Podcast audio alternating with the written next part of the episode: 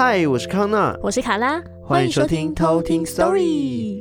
今天呢，这个主题我觉得是跟大家都有点点关系。哦，因为主要是最近我自己本身遇到了一些小小的瓶颈，就是关于工作上的事情嘛，就是我一直在犹豫说到底要不要换工作，然后然后每次在犹豫的时候，你你就会想在想说，哎。现在这个工作怎么样？怎么样？怎么样？然后下一个工作怎么样？怎么样？怎么样？职业选择困难。对，就职业选择困难，你不知道到哪个地方会是好的，所以这时候就很需要一些指引，跟内心对话。对，那为什么会讲说跟自己的主题有一点关系呢？因为还记得之前我们有讲说，我们想要期待提到的一些主题、大主题，没错。像之前讲过的那个养小鬼，养小鬼也是其中一个。是，然后另外一个呢，就是。关于观落阴，哒哒，讲到观落阴就想到大海满是波浪，不见船入港，马上还原，对，肯定。这个是那个赤足团队的那个还原，对，它是一个。非常有名的一个本土游戏，没错，跟返校是同一个团队制作的，对，是一个恐怖的游戏，没错，好玩。对，那里面的刚好就是讲到男主角他有去做的观落音这部分嘛，嗯、对不对？对，如果他出电影，我一定会去看。真的，卡拉，你知道观落音这件事情啊？嗯、为什么男主角要去做观落音？他想要求一些事情。对，其实其实观落音就是有点像是去引导你吧，想要去改变什么你的运势，或者是你的你的一些目前的状况等等，健康状况等等。嗯、那这这个部分我会在后面跟大家聊到。嗯，期待期待。对，那今天投稿这个故事的人呢，他叫做 Sloan，Sloan 是 S L O A N，Sloan。那他这个故事我觉得还蛮短的。不是，我觉得是它本来就很短，真的很短。对，但是 我觉得它并不像是我们平时在讲的那种故事，很恐怖的那种。它只是在描述说他外公过世之后，然后有透过师傅，然后去请外公来交代一些遗言，这样子。嗯，对，所以大家就可以来听一下这个特别的仪式。嗯，对，也算是一个比较少听过的一个民间习俗。对。好，那我们就马上来偷听 story。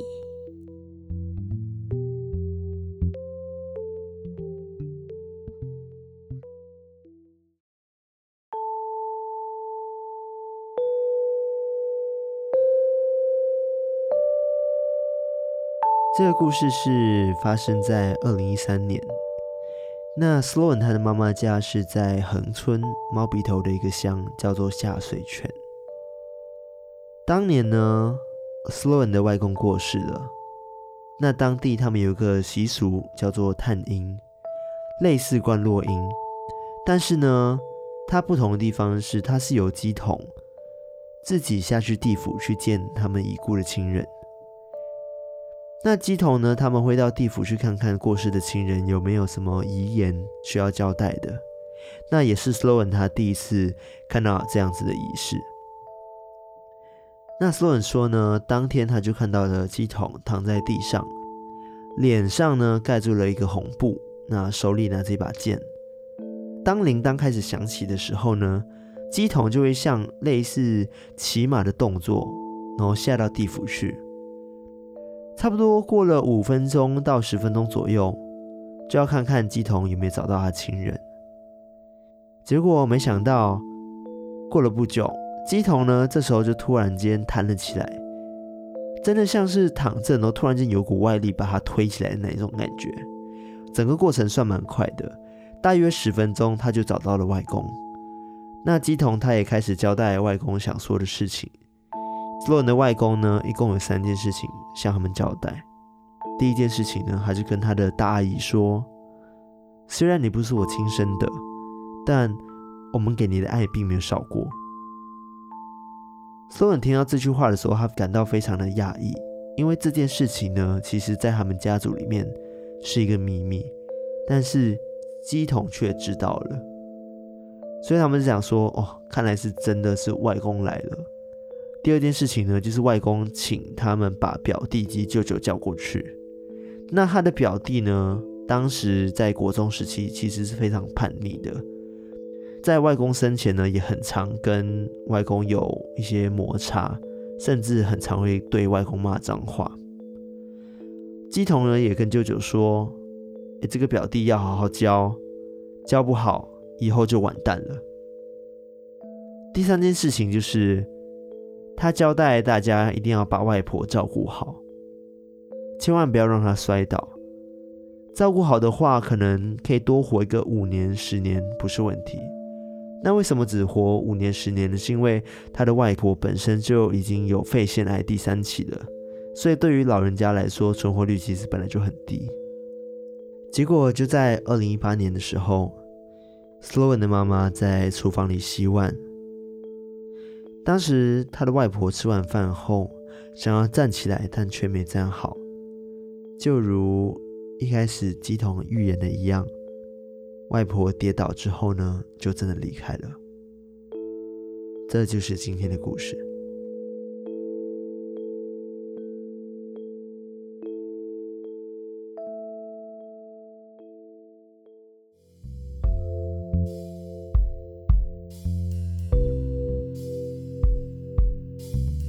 我每次听到像这种鸡童去代表发声这件事情，嗯，我都觉得非常的神奇。对。因为真的就是很巧合的，或者是就是他真的就知道他们家族的一些秘密，就是根本就不会有其他人知道，但他就是知道了。我觉得这点真的是非常的神奇。如果要说他们去在他们来拜之前，或者是他们来求之前，先 Google，对啊，也 Google 不到吧？地毯式搜查应该 肉搜，对啊，因为那种像家族秘密，怎么可能会出现在？对啊，不可能会知道。对，这几个故事其实真的很短嘛，听起来。嗯，然后，但是我觉得真的是很神奇。像 Sloan 他本身，他也是觉得希望可以透过这个简短的故事，跟我们分享这样子的习俗。嗯，对。那我觉得呢，观落阴这件事情是很酷的。虽然我不知道它是真的还是假的，因为毕竟我自己没有去尝试过嘛。嗯。那观落阴它本身呢，是源自于道教啊。然后它也有另外一个名称，你应该有听过，叫做观灵术。嗯，就是也是一种道教的一个一种术士的感觉。术士的感觉，道教好多术士。对对对，所以其实我们每次呢听到观落音的时候会，会你会想到说，为什么它叫做观落音吗？对啊，为什么？其实拆开来看它的这个字哦，观这个字就是观看的意思嘛，对不对？对。然后落就是下去的意思。对。那阴呢，就是阴间。哦，所以其实拆开来看就是观落阴哦，观看下去的就是下去阴间观看的意思。啊啊啊啊啊！那为什么不是落观音？哎，这个我就不知道了。那很常会听到大家说，哎，这个是一个阴间的旅行团哦，因为会有道长导游会引导你到阴间里面去逛逛。嗯，那通常呢会有几种目的，第一种目的是探亡魂。嗯。就是你主要是来看看自己过世的亲友，因为有时候有些人在阳间的时候没有好好的道别，嗯，有些遗憾，或是他们忍不住他们的想念，就想要透过这样子的旅行团，嗯，去见他们，去见见自己的亲友，然后再为自己的故事做一个完整的收尾。嗯，那第二个呢，就叫做关灵。那什么是观灵呢？就是要下去去看自己的元成功哦。对，他就是可以透过元成功去知道自己的本命的走向。哦，比如说你未来会不会发财啊、健康等等的。我再跟大家讲什么是元成功好了。嗯。那其实这两种呢，都是会有法师啊、道长或者是呃那边的神职人员。会去做带领大家去解决他们一些心中的疑问。导游，对，导游。那其实观落阴的仪式，它有非常多的妹妹嘎嘎哦，就是一般他们都会需要在午时的时候才能举行，而且一定要在子时前结束，不然的话，他们灵魂可能就会回不来，回不来哦。对，所以他们要非常注重每一个细节，就是无法还阳啦。哦，我我记得我之前看过一个鬼片，叫做《见鬼时》。嗯，然后它里面的第十个，我觉得就很像观落音这样。嗯，就是他们会先让要去那个阴间的人穿上寿衣。哦。然后就一样，就是把他们眼睛蒙住，然后就带他们下去阴间。但这时候会有铃铛跟线，然后跟他们说，就是时间到，一定要回来。哎，这不是跟我们前阵子看的电影一样吗？对啊，哎，真的。那个，对对，他说中邪二。对对，他说听到铃声就要赶快回来，而且就是会有光，不要在那边逗留，不然你的灵魂会留在那边回不来。嗯，因为我记得那个剧情是他们好像有朋友被抓去阴间了，他们要把朋友带回来救回来。对对对，所以才会下去。的剧情都长这样。对啊，拔蜡不是，但那个很好看，推荐大家去看。好，那刚刚讲到说还有一些眉眉角角是什么呢？就是关灵者，就是简称要去关灵的人，就叫关灵者哈。嗯、那关灵者他们是必须要是完全放松状态，然后他们要光脚，然后坐在神坛前面，手呢就一定要放在腿上面坐正。那这时候道士就会让观灵者用那个红布蒙上眼睛。那有些人是讲说会用黑布，然后布跟眼睛之间就会加一道符，然后那个符的字就要朝外这样子。然后法师就会念一遍咒语，然后在观灵者的前面呢就帮忙开路，让他们到地府里面去。嗯，对，因为他们有点像是护法吧，要保护他们。哦，对，那。他那个道士会跟着他们一起在下面走吗？还是说我们自己下去之后要自己在里面走？对，是自己在里面走，但是道士看得到，哦、呃，有点像是可能对你放了一个保护层、保护罩这样子的感觉，哦嗯、对，然后守护着你，然后随时随地在旁边一直跟你讲说要怎么走。然后引导你，避免你迷路。有对讲机这样。对，反正那时候他们是讲说，当你在观落阴的时候，你就会有点像是在原地踏步的感觉。哦。应该说，你现实生活中就会好像在走路，嗯、但事实上你在地府里面真的就是在走动。哦。对，那施法的导师就会一边护法嘛，一边引导你走对的路嘛。嗯。所以当关灵者可能看到什么的时候，他都一定要举手示意。就是可能举手跟老师讲发生什么事情，嗯嗯嗯，因为有一种很可怕的情况是，因为地府里面是有很多灵体的，嗯，所以他们都知道为什么你想来，你想来看谁，你想来看你妈或者看你爸，那他可能就会化身冒充他们的外观或者声音，然后来可能获得一些他们想要得到的利益，嗯，所以当你遇到的时候，你一定要举手，就跟道士讲，然后先确认说能不能回应这个人啊，对。因为有时候，即使你看到亲人了，嗯，但是你还是要非常小心哦。有可能是其他灵体假装嘛？对，哎呦，好可怕，很可怕，对不对？对啊，那如果跟他们讲话会怎么样？嗯，就可能看他要的是什么哦。因为每个灵体要的东西可能不太一样，可能他要你命也是有最可怕的事这样。对啊，好可怕哦。对啊，之前那个就是刚刚讲的中邪二是这样子啊，他不是下去，但他好像也不是。观落音吧，但还是类似嘛。嗯，很像。他是下去要去找他的那个阿姨的魂回来，然后他就跟他讲说不能回头，然后但是他还是回头了。哦、我必须要跟大家分享这个电影的心得。对，忍不住想分享一下。我个人觉得女主角真的有点白目。对啊，就是硬要去，然后就就发生一些事情。我真的觉得哇，一阿哥，我不知道大家看了没啦，反正就是、啊、过那么久应该都看了吧？这电影，然后很多人跟我说很好看，嗯、但是我真的。必须说，我一直出戏，这个就不好说，不好说。我真的一直出戏，我就觉得，我看的，我跟卡拉在看的时候，我都我们一直在笑，对，就觉得哇，就觉得哦天哪，嗯，好哦，好，这女主角不要再这样子了，好吗？对啊，很生气耶，对，然后就可以预知到后面发生什么事，这样子，马上预知。对，反正我回到一个刚刚讲的，就是不能回头，对，听到什么声音都不能回头，就我觉得是跟一开始讲的状况是一样的，有可能那些灵体。他冒充成你亲人的声音或者是模样，对，然后想要把你留在那边，哇，是蛮可怕的哦。对啊，可怕。对，那想要元成功的话是什么呢？元成功它其实是，呃，俗称就是你的意识里面，当你在投胎为人之后呢，地府相对应就会形成一间房子，嗯，那这个房子呢就叫做元成功，嗯，那元成功的。里面的状况或者是外观，也代表说现在这个当事人的福报，或者是他的、嗯、呃，随着他的观念而改变。就比如说，你的元辰宫可能长得是一个王宫，代表是你一个很福报的人。哦、但是如果你只是一个茅草屋，那可能就是你还要再努力这样子，哦、你知道？对，我在阴间有房地产。对，那民间所谓的本命花，应该最常听到就是本命树。嗯，其实也是在元成宫里面看得到，它是一个生命之树。哦嗯、那男生呢叫做生命之树嘛，然后女生就是生命之花，所以或者是叫本命花或者本命树。那在元成宫里面呢，它其实有很多很多场景，因为刚刚讲是一个房子嘛，对不对？对。那房子里面相对应的里面就会有什么大厅啊、卧室啊、厨房啊、书房啊等等的，还有刚刚讲的房子外面的树。那大厅呢代表什么？大厅就是客厅的意思，代表着你的运气你的整体的运气，然后你的人际关系，然后你宗教信仰的状态。嗯，那卧室的话呢，是代表什么？你猜？卧室代表感情。对，没错，就是桃花那种感情婚姻状态。嗯，那再来就是厨房，象征你一生的财富跟你的食禄。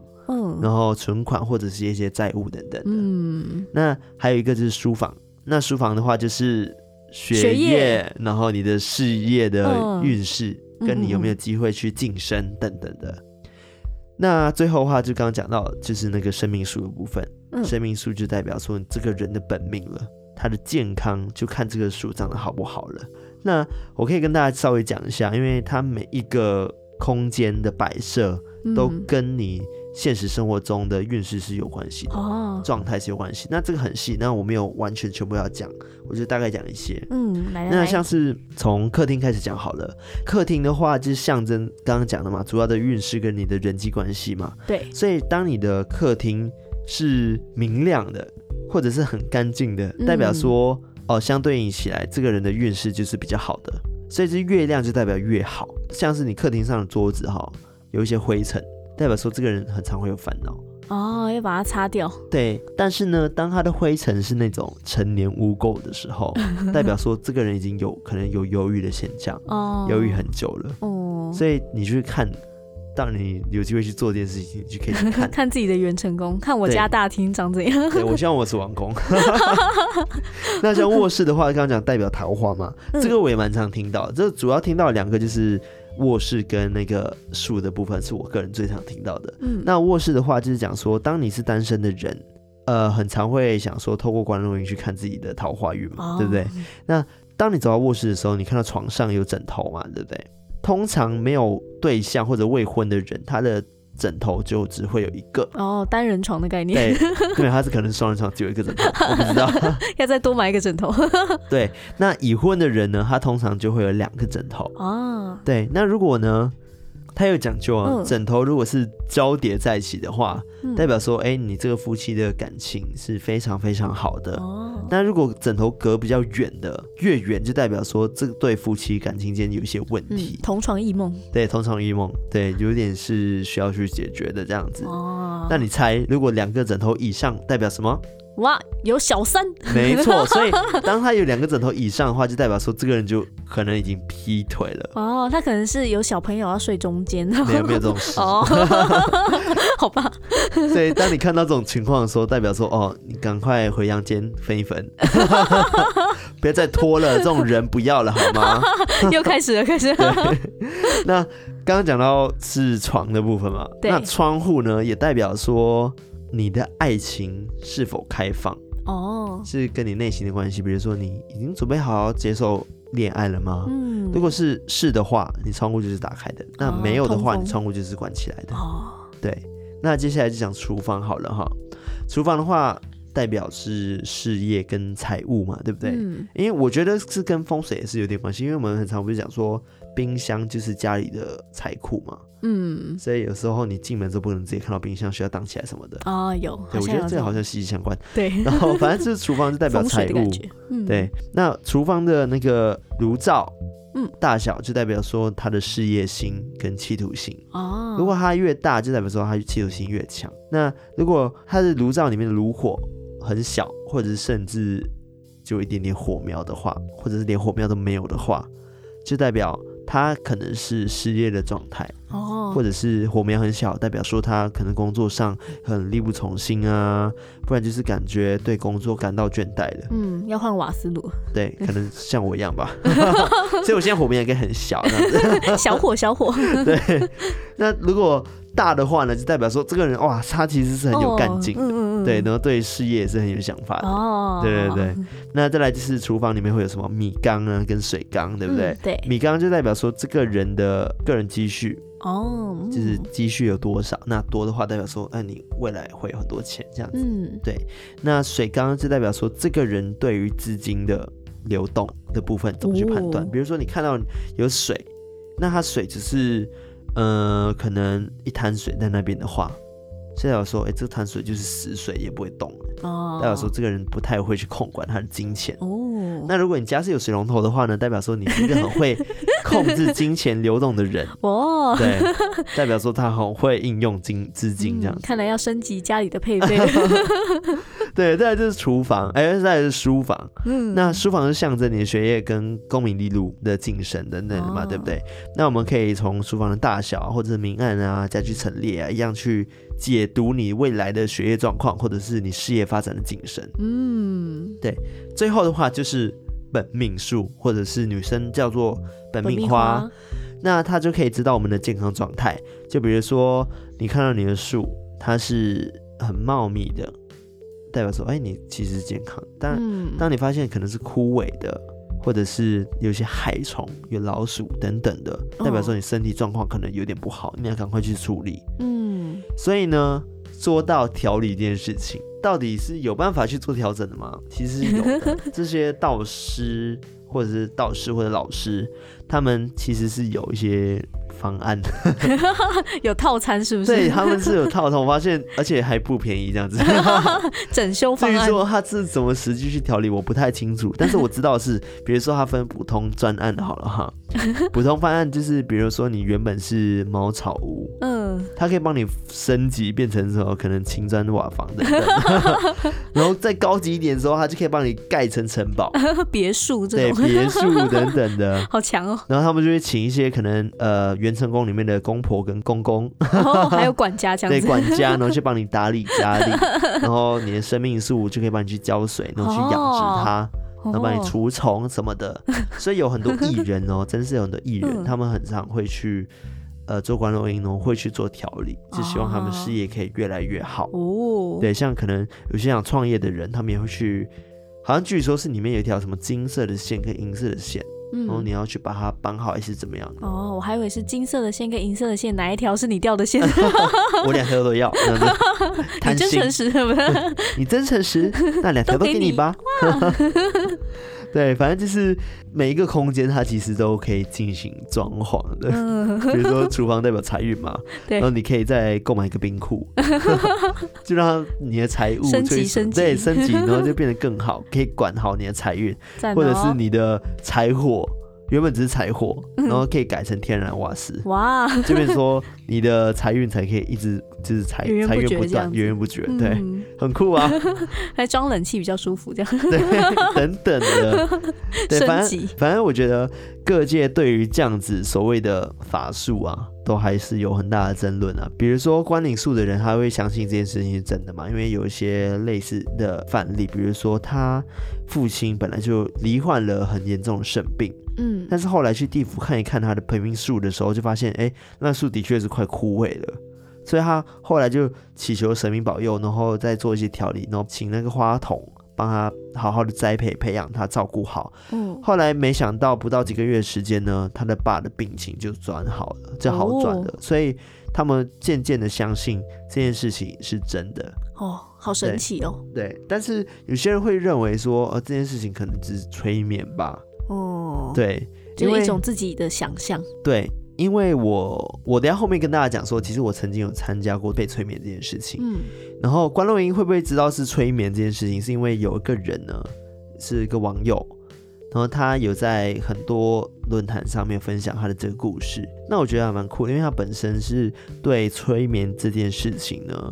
是非常敏感的，所以他会觉得说，哎、欸，道士会不会一直在提示你，哎、欸，你看到了什么啊？哦，然后会不会其实他是一种暗示，暗示。你知道吗？嗯，然后他就是可能要引导你到某一种状态下，嗯，对，所以这个人他就想说尝试，我就是偏偏不跟他引导的东西去走，嗯，就一直想要改变自己的想法，比如说他在听他道士引导的时候呢，他就会。尝试用自己的意识去改变他现在看到的一些场景。哦，对，结果呢，没想到他自己反而没有办法控制他自己想要场景，而且到了一个很陌生的地方，然后他就听到了有人叫做他的本名。转过去看的时候，呃，他那时候还没转过去看，他就先举手发问嘛。我刚刚讲说要先举手，他就问道士说：“呃，怎么办？有人叫了我全名。”然后他就很害怕。然后师傅就跟他说：“哦，没事，那个人是好的，你可以回应他。”哦。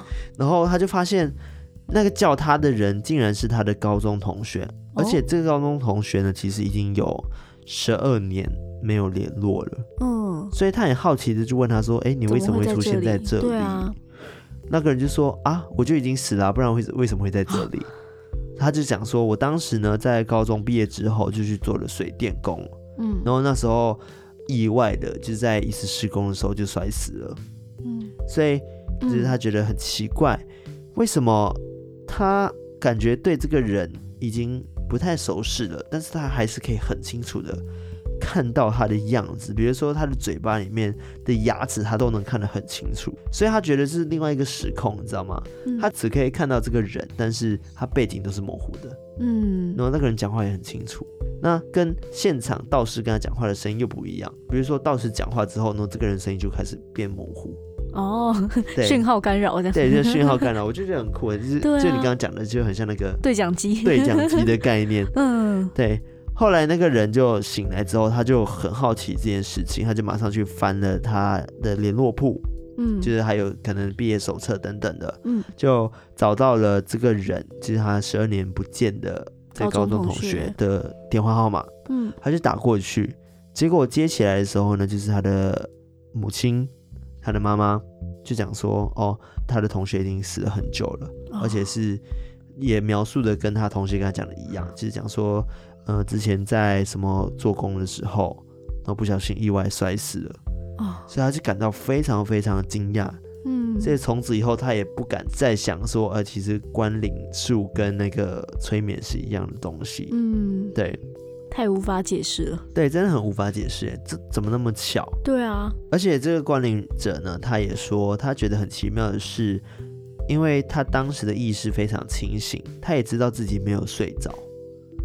所以他觉得那个状态下，他是有点无法去解释到底是什么样的情况的。对啊，那反正呢，其实这件事情啊，还是有很多人有两派的说法。比如说，他觉得他只是催眠的一种形式，嗯、就比如说我们所知道的催眠是可以治愈的嘛，对不对？嗯，这可能请一些催眠师帮你去做一些治疗等等的。对，那观落阴呢，反而就像是民俗疗法。哦，你知道吗？就是他、嗯、有些人这样讲了，他可能也是催眠的一种，只是他是民俗疗法。对，嗯、但是有些人讲说他就是怪力乱神。嗯，对啊，就是两派的说法。那观落阴呢，它就是有点像是自我催眠，然后进入了一种解离的状态，然后这时候呢，人可能就会发生类似像恍神啊，或者是精神解离的状态。所以当事人呢，在半梦半醒的感觉的时候，就很容易被操弄或者诱导。所以乩童呢，对问事者本身的背景了解越多，他就能抓住问世者的心灵的需求，去给他安慰。哦、你知道意思吗？哦，像心理学的概念，他就是心理学的角度去讲这件事情。嗯，因为他引导你一步一步的时候，他就会知道你讲的越多。嗯，那他就开始从这个角度去抓抓你想要知道的东西，哦、然后到时候你就觉得哦，这一切好像是真的。嗯，对，就跟有一些算命师就会觉得说，哎，你怎么讲的好像很准？对对，但其实好像是同一个路数，他是一步一步的让你觉得他准。嗯，但我必须分享一件事情啊，但是我也没有呃 offensive。中文叫什么？我没有冒犯哦，我没有冒犯的意思，嗯、就是我之前呢有，因为我养狗狗嘛，对我好像没有跟大家分享过这件事情，嗯、就是我找了那个宠物沟通师，宠物沟通师。嗯、当时呢，我觉得不知道是因为我自己的防御心很强嘛，还是怎么样的，嗯、就是我觉得那次沟通是失败的。就是我跟沟通师呢聊了一下，他就开始描述狗狗啊前世跟我是什么样的关系。他说我是他弟弟，对对对，然后在一次传难中，然后就是可能就是死了之类的，然后之后就想说他想要守护我，所以回到我身旁这样子之类的故事哈。然后我就问了他几个问题，我就比如说，哎，我的狗狗它喜欢吃什么？嗯，然后他就说，哦，我的狗狗它喜欢吃鸡肉。然后而且是果冻类的。那这个东西它其实是，我觉得它其实蛮广，很大众，很大众，几乎每一只狗都很爱吃，都很爱吃那个东西，所以我没有办法去判断说它真的是特别爱吃那个东西。因为我家的狗真的很贪吃嘛，对，它什么都吃，除了饲料，除了饲料以外。恶然后后来我问了一个问题，更瞎的是，嗯、呃，我问他说，哎，那他希望我带他去哪里玩？嗯。就是我带他去那么多地方，他喜欢去哪里这样子。嗯，然后他就说，嗯、呃，那个他喜欢去草原，嗯，他就回我草原，然后说辽阔的草原。我心里想说，哪一只狗狗不想去，对啊、不想去辽阔的草原呐、啊？这这根本就是有 bug 吧？这是他的回答问题。太笼统。我觉得有个问题是因为他套不到我的话。哦，对。因为整个过程中我都非常的冷静，然后他就跟我讲话的时候就，就我就嗯嗯好，给他的资讯很少，几乎没有给他任何资讯。因为我一半也是想要知道说这件事情是不是真的。也想验证。嗯、对我，我不是说只是通灵师或者是宠物沟通师都是假的哦。嗯。我觉得还是一定会有很厉害的人，但是我觉得一定也有假的。嗯。对。因为一次收费也不便宜，老实说。对啊。对，后来一件更瞎的事情是我问他说：“呃，哦，他说我家是不是很小？”那我就回他说：“没有，其实我家蛮大的。”嗯，那他居然回我说：“哦，因为狗狗觉得外面的世界比你的家还大。”类似的话，什么什么相对很小，什么这不是废话吗？所以，所以相对起来，你的家是非常小的。我就 what？这转的真废话吗？对啊，就算是我有一百平的房子，它相对起世界来说，我还是小的啊。那我就觉得天，你太瞎了。然后我就带着一点不爽的语气，然后就挂了电话。然后我就觉得太瞎了。他真是让我有个不好的通灵体验，你知道吗？对啊。反正我希望真真是大家可以推荐我不错的，就是宠物沟通师。我没有不信哦，我都我们都讲了那么多集了，我都一直抱着只信不迷的心态去看待这件事情嘛，对不对？对。那刚刚回到刚刚讲的关录音这件事情，那有些人会觉得，如果你遇到心理方面的问题的时候，觉得你应该要去找真正的催眠师来治疗你心理或者生理方面，因为有时候他们认为说关录音这件事情可能它不是一个完整的管道，哦、所以如果他并没有在一个完整的呃系统里面受训出来的催眠师。他可能会刚刚讲说可能会有一点危险，因为刚刚讲说会进入一些可能精神解离的状态等等的，这些其实都是有危险的。对啊，感觉安全措施一个没弄好就很危险。对，所以所以正确的认识催眠这件事情，然后才有办法真的去对你身体不要造成任何的影响。那回到一件事情，就是我跟大家讲说，只信不迷。对，这件事情也很重要，因为我觉得观众一件事情，它一定还是有它存在的意义嘛，对，对不对？跟他真的或许真的可以把你带到阴间去看，你的亲人，嗯、或者是看你远程工。其实我蛮想去试试看的，嗯，我真的蛮想去试试看的，真的蛮贵的，真的，他一次。行情，我我要讲行情价吗？我不太清楚，因为我看到的网络上价格都几万块起跳。哇哦，那真的很贵。因为应该是说调理的部分啊。哦，那关 单纯只是旅游的话，部分单单纯只是旅游的话，应该没有那么贵了。哦、对对对对，反正呢，至于这件事情到底是不是，你觉得关录音跟催眠这件事情到底是不是一样的？嗯，或者是他们两个是不是互抵的？觉得就留给大家去思考，我就不做一个结论。对对，因为你自己可以去决定你想要的答案。对，然后欢迎大家就是在自己下面跟我们一起讨论对于观落音跟催眠这件事情。没错，不管在 IG 啊，或者是 Telegram，嗯，对，都可以，或者是直接私密我们也可以。对，没错 没错。如果你有一些特别的经验，对，刚刚讲到说为什么跟我自己有关呢？自己工作有关，是因为我刚刚讲的说我对工作这件事情是有一点。可能失去了一些动力嘛，等等，或者是可能遇到一些问题，所以我就很想要去灌落阴一下，然后去看一下我的状态，可以去可能就是浇浇花、点点火，等等。他可能会叫你买套餐，对，买套餐把我的家改变一下，等等。